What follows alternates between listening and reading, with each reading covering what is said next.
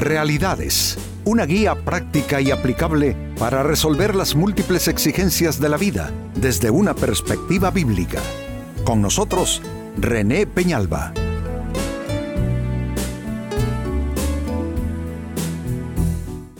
Amigos de Realidades, sean todos bienvenidos. Para esta ocasión nuestro tema, escucha a tus atalayas. Comencemos por definir qué es una atalaya.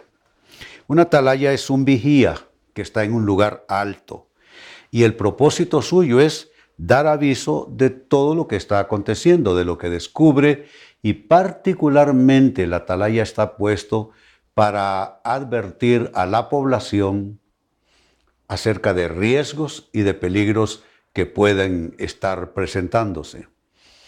En un plano, digamos que mm, espiritual, todos tenemos atalayas y debiéramos tenerlos.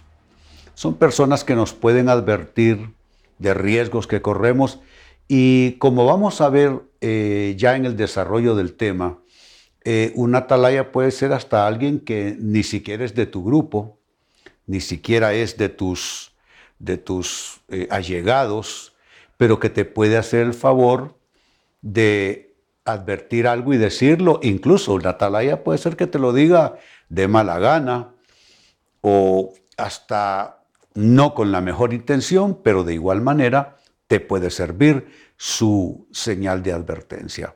Así es que nuestro tema tiene que ver con esto, escucha a tus atalayas. Es la Biblia precisamente que nos habla al respecto.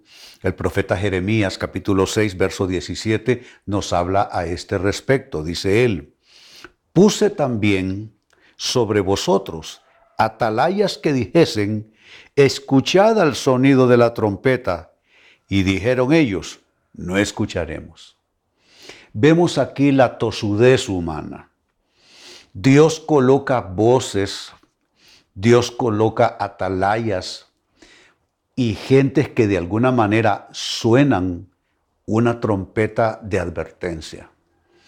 Pero sucede que creemos dominar todos los escenarios, todos los temas, y nos engañamos creyendo que nuestros argumentos son los mejores, son los más acertados, y en muchos casos desoímos voces, personas que nos pueden de alguna manera librar de un riesgo mayor, de un peligro mayor o de una gran negativa consecuencia.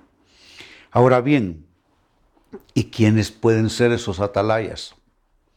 Quizá tu idea es que tus atalayas son tus amigos, que tus atalayas son tus padres, y sí lo son, pero quiero hacer mención e identificar ciertos atalayas que estoy seguro están allí, que tú no los has notado, no los has advertido y por consiguiente no estás aprovechando bien la voz de su opinión.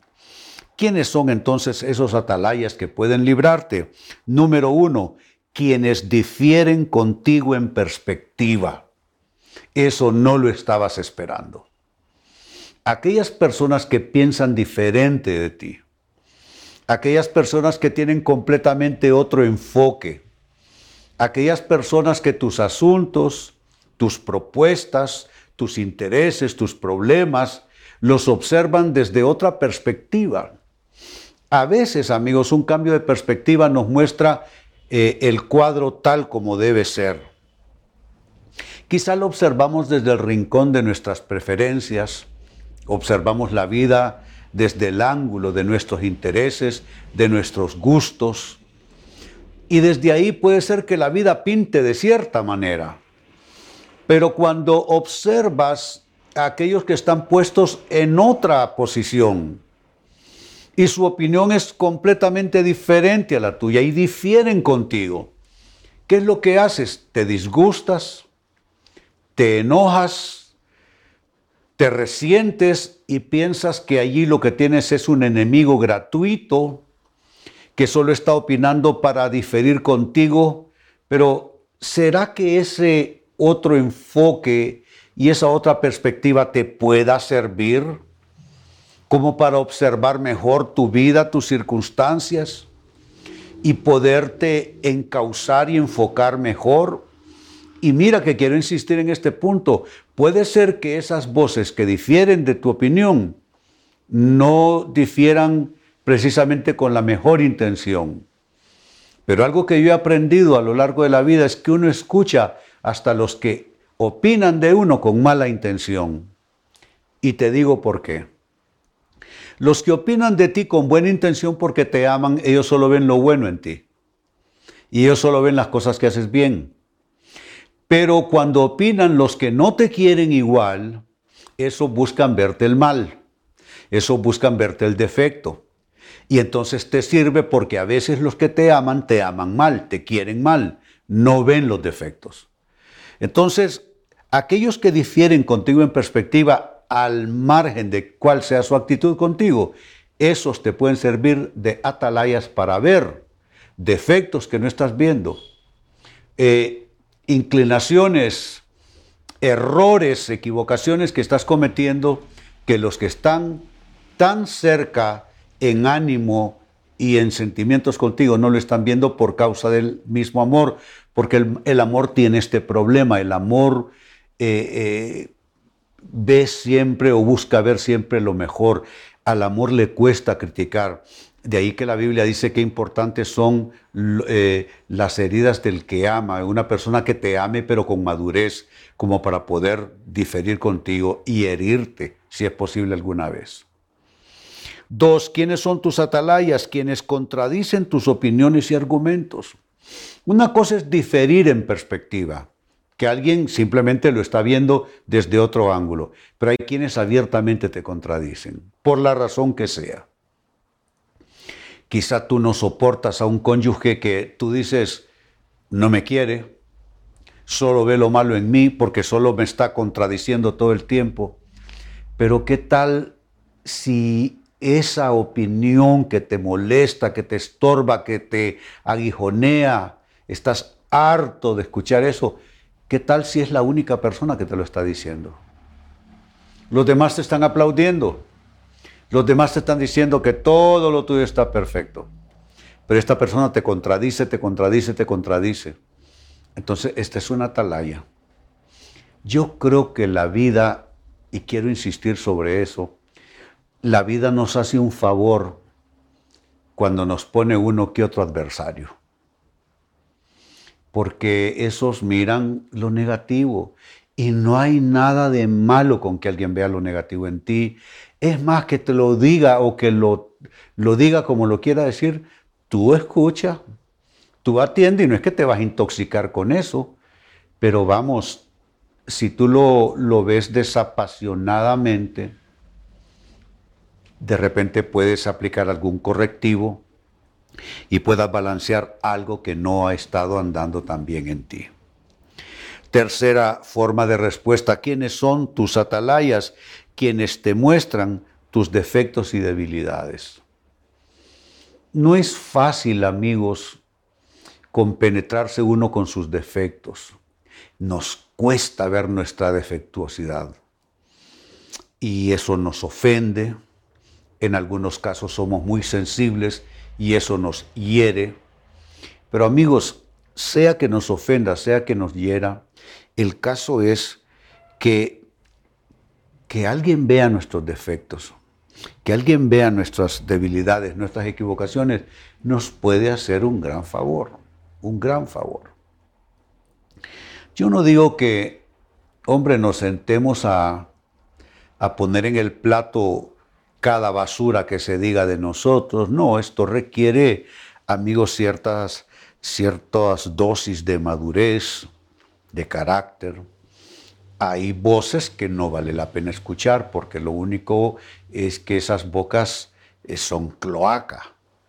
Entonces, a una cloaca no tienes por qué acercarte. No veo que puedas sacar de acercarte a una cloaca.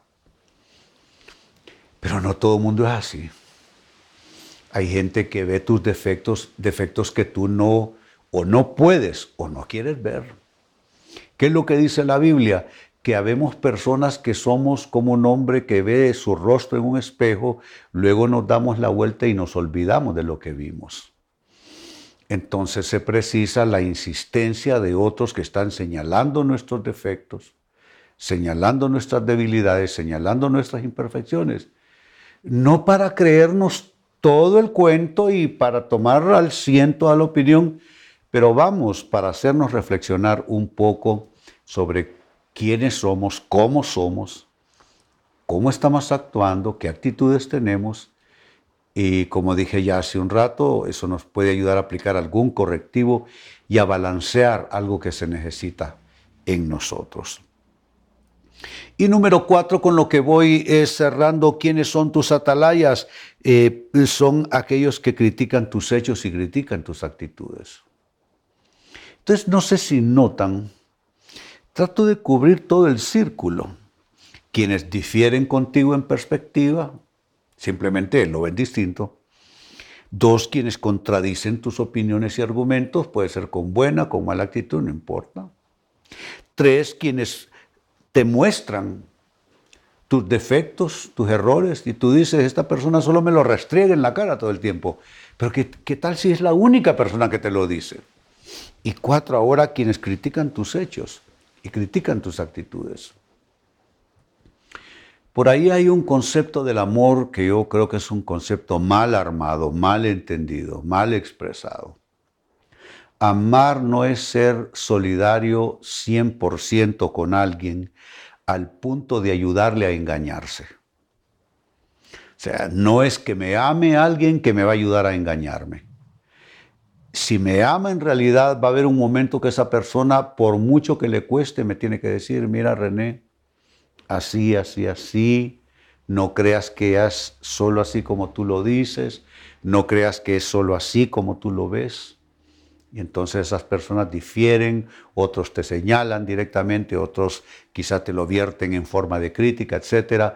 Pero al final, esos son atalayas que si tú con buen oído, con oído sano, escuchas, algo podrás sacar de allí y algo te podrá servir para tu vida. Así es que leía para ustedes del profeta Jeremías capítulo 6, verso 17 lo siguiente, puse también sobre vosotros atalayas, y es Dios hablando. No es el diablo quien nos pone, es Dios quien nos pone ciertos atalayas. ¿Y qué pasó? Sigue diciendo, atalayas que dijesen, escuchad al sonido de la trompeta. Y dijeron ellos, no escucharemos. No te cierres. No digas, simple y llanamente que es que no te quieren, o como otros dicen, es que me tienen envidia.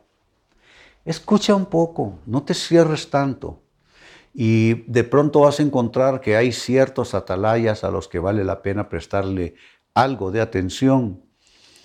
Su sonido de trompeta te indicará ciertos riesgos que sean quizá propios tuyos o de tus circunstancias y te puedan librar de males mayores. Así es que hay que escuchar a los, a los atalayas. Amigos, con esto cierro el tema, de igual manera me despido. Y les recuerdo que nuestro enfoque de hoy ha sido titulado Escucha a tus atalayas. Hemos presentado Realidades con René Peñalba. Puede escuchar y descargar este u otro programa en rene-penalba.com.